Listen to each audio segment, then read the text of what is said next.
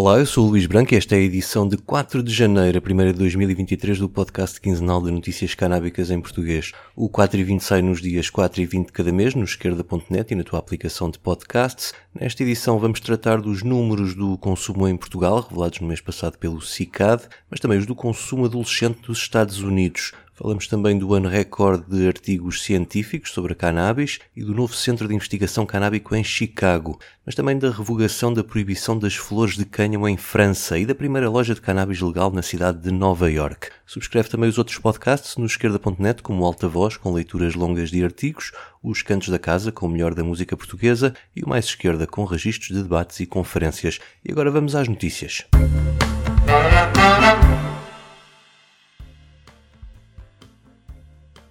O ano passado bateu um novo recorde no número de artigos científicos dedicados à cannabis nos Estados Unidos. Uma pesquisa na base de dados da National Library of Medicine resulta em mais de 4.300 artigos publicados, mais 100 do que no ano anterior, que já tinha sido recordista. Desde 2010 já foram publicados mais de 30 mil artigos revistos por pares e o número tem vindo sempre a crescer de ano para ano.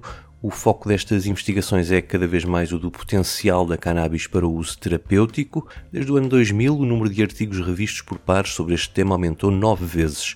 Esta tendência deve prosseguir à medida que se vão levantando as restrições federais à investigação científica sobre a cannabis. Para o dirigente da ONG Normal, este aumento do conhecimento científico acerca da planta significa que os políticos têm de deixar de abordar o tema da cannabis sob a ótica de, do que não sabemos e, em vez disso, discutir as reformas políticas sobre a cannabis com base naquilo que já foi estudado e com base no conhecimento disponível, que, pelos vistos, já é muito.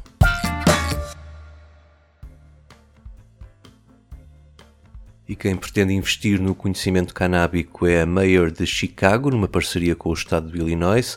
Lori Lightfoot anunciou antes do Natal que a cidade vai acolher o Cannabis Research Institute e assim tirar partido dos recursos da cidade e das universidades e centros de investigação médica de nível mundial ali sediadas para montar um instituto de referência nesta área. Também o governador J.B. Pritzker deu as boas-vindas à iniciativa, dizendo que não consigo pensar em melhor sítio do que o Illinois para esta aventura. Estamos no coração do Midwest e à frente do pelotão da legalização da cannabis, ao mesmo tempo que desmantelamos os efeitos de longo prazo da guerra às drogas nas nossas comunidades.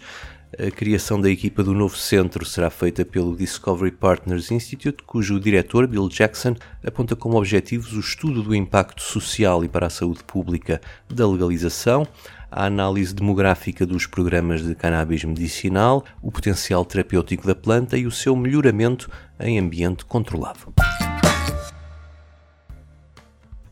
Por cá foi divulgado o estudo anual do CICAT sobre a situação do país em matéria de consumo de cannabis e outras substâncias, números relativos a 2021, e a prevalência do consumo caiu nesse ano, invertendo a tendência que vinha desde 2015, ainda assim com números muito abaixo da média europeia. O que aumentou foi o número de plantas apreendidas, apesar da descida do número de apreensões, um dado que se explica por terem sido desmanteladas cinco grandes plantações que correspondem a 3 quartos do total de plantas apreendidas em Portugal. O AX continua a ser a substância substância mais apreendida, com quase 15 toneladas, embora abaixo do ano anterior. As quantidades reais apreendidas são de certeza maiores, já que desde 2017 os números das apreensões da PSP não entram para estas contas. No que toca ao consumo da cannabis, mais de dois terços dos consumidores fazem-no diariamente e 19% dos consumidores recentes apresenta sintomas de dependência do consumo da cannabis. Em 2021 houve cerca de 6 mil pessoas alvo de processos de contraordenação por consumos como é hábito, a grande maioria, 4.800 pessoas, foram apanhadas a consumir cannabis.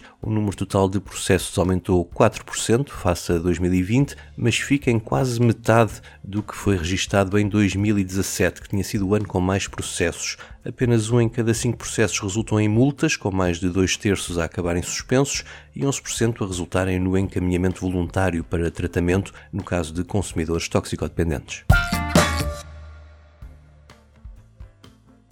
De regresso aos Estados Unidos, o inquérito Monitoring the Future, financiado pelo Estado Federal, deu a conhecer os números de 2022 quanto aos consumos de cannabis na adolescência. O estudo divide-os em três grupos, os dos alunos do oitavo, décimo e décimo segundo ano de escolaridade, e concluiu que o consumo de cannabis entre esta população escolar continua em mínimos históricos. À pergunta se alguma vez consumiu cannabis, a resposta foi de 11% para os alunos do oitavo ano, 24% para os do décimo e 38% para os do décimo segundo números que contrastam com os recolhidos em 1996, quando as respostas positivas foram de 23% para os do oitavo ano, mais do dobro do que é agora, e de 40% e 45% para os décimo e décimo segundo ano. Olhando para a linha do tempo, é possível ver que a curva descendente tem início em 2012, quando os primeiros estados começaram a legalizar o consumo adulto, o que contraria a ideia de que a legalização levaria os mais jovens a consumir mais cannabis.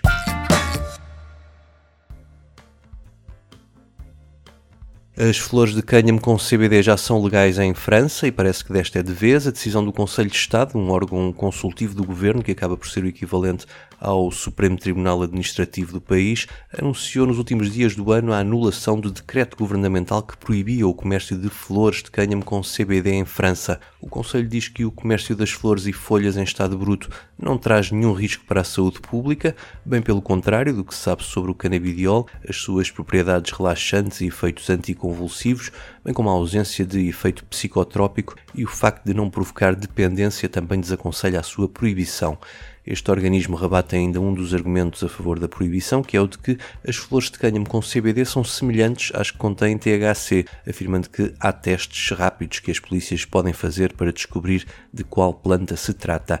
Assim fica encerrado um braço de ferro que dura há quase 10 anos e sobre o qual o Tribunal de Justiça da União Europeia já foi chamado a intervir, afirmando que o canabidiol não pode ser considerado um estupefaciente, o que mesmo assim não convenceu as autoridades francesas.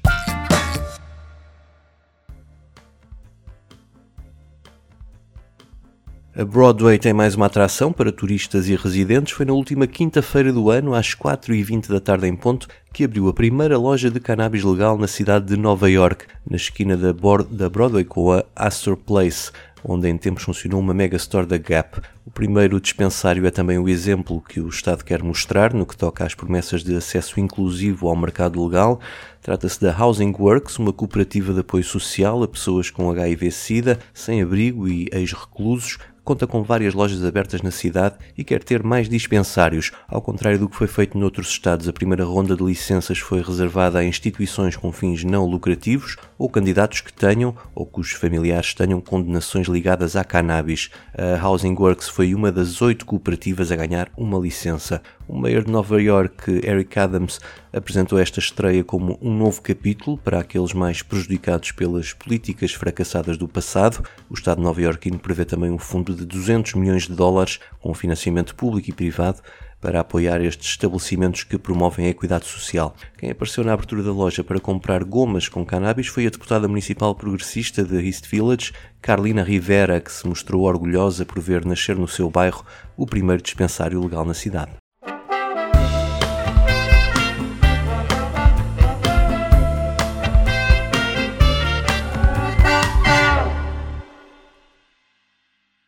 O 4 e 20 despede-se com um momento musical, desta vez com a argentina Valentina Soria, mais conhecida por La Valenti, que agradece à cannabis a ajuda para continuar a viver e a fazer música durante um processo doloroso de quimioterapia após ter sido diagnosticada em 2020 com um linfoma de Hodgkin. Fiquem com este Medusa, eu volto no dia 20. Até lá!